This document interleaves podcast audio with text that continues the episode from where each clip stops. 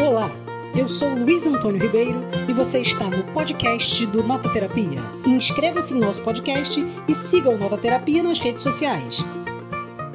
Olá, amigos e amigas, estamos aqui mais uma vez para mais uma resenha de livro. Vocês já viram aqui a camisa do Flamengo, então dessa vez é mais uma resenha sobre um livro do Flamengo e sobre um livro do Flamengo e eu vou falar de O Vermelho e o Negro do Rui Castro, Pequena Grande História do Flamengo. Esse livro, que foi publicado em 2001, é um livro espetacular para quem é flamenguista, porque tem muitas fotografias, muitos desenhos e, e, conta muito da história do Flamengo. Então, hoje eu vou falar desse livro, O Vermelho e o Negro, do Rui Castro. Vamos lá?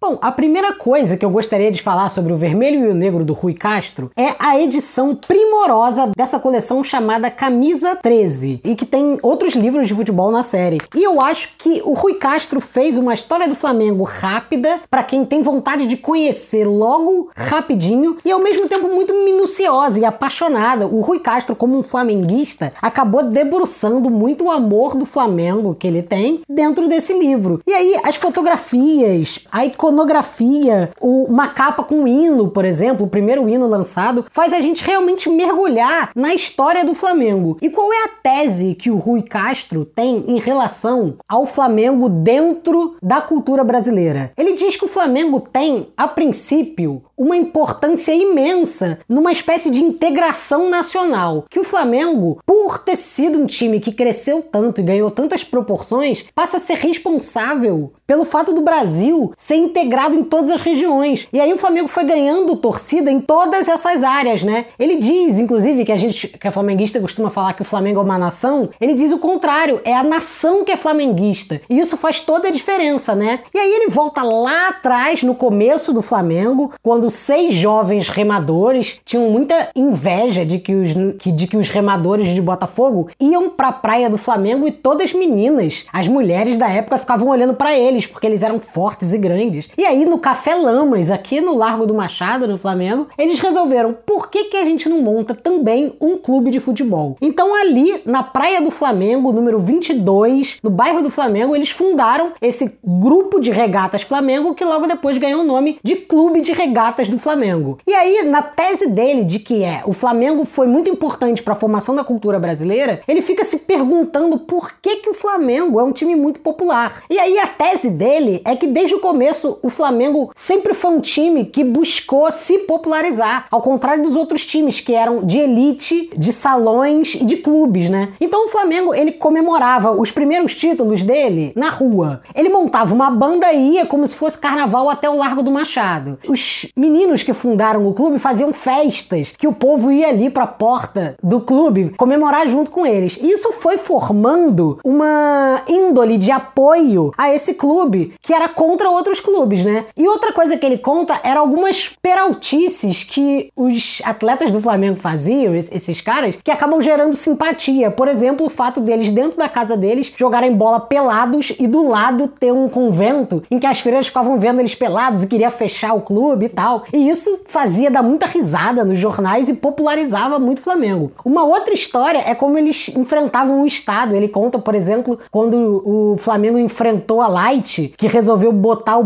bonde, que, que eles dominavam o bonde na época, parar de colocar o bonde passando pela praia do Flamengo. E aí eles pintaram o meio-fio para que não parasse mais. Durante a noite, os membros do Flamengo foram e pintaram de volta, o bonde parou. Aí eles pintaram de novo, ele parou. Até que uma vez o Flamengo botou uma barricada na frente do bonde, o bonde bateu e aí a Light desistiu e decidiu que ia parar sim ali no ponto do Flamengo e virou isso para sempre. E também ele conta que uma outra coisa que faz o Flamengo ficar muito popular é a rivalidade com o Vasco, porque o Vasco era da corte portuguesa e aí os jornais começaram a transformar o Flamengo num time que representava o Brasil. Então era a colônia portuguesa contra o Brasil colonizado. E isso foi reforçando o Flamengo no imaginário popular. Além disso, as crônicas de um Mário Filho e as crônicas na época do futebol que foram tornando o Flamengo muito populares, as narrações de rádio e tal. Mas o Rui Castro não fica somente nesse período. Ele vai passando pela relação toda do Flamengo com o Maracanã depois sobre a era Zico, espetacular, né? Contando com detalhes por que, que o Zico é tão importante para a história do Flamengo. E aí conta a história do Mundial de Clubes de 81, a Libertadores ganha pelo Flamengo e por fim chega até 2001 naquele jogo clássico em que o Petkovic faz o gol de falta contra o Vasco e o Flamengo é tricampeão. Claro, sem deixar de botar aquela aquele período ali do Romário, Edmundo e Sávio, daquela administração Kleber Leite terrível. Então eu acho que para quem é flamenguista, a melhor coisa do mundo é viajar pelas páginas do Vermelho e o Negro, pequena grande história do Flamengo do Rui Castro. E aí só para falar, porque eu sempre gosto de dizer quais os motivos do título, o, Vermelho e o Negro vem de um livro lá do realismo francês do Stendhal, O Vermelho e o Negro. E esse título provavelmente vem da ideia do herói, que era um padre que usava batina, e o sangue derramado nas batalhas. Então, o Rui Castro faz essa associação dizendo que o rubro-negro do Flamengo só pode ser comparado ao vermelho e o negro heróico de um nome de uma literatura como Stendhal. O Flamengo é muito bem retratado nesse O Vermelho e o Negro do Rui Castro e eu recomendo que você leia também. E essa foi mais uma resenha aqui para vocês. Curta, comente, deixe seu recado aí que você quiser para comentar com a gente e voltamos logo mais, logo menos com mais uma resenha de livros e livros de futebol. Um abraço, até mais.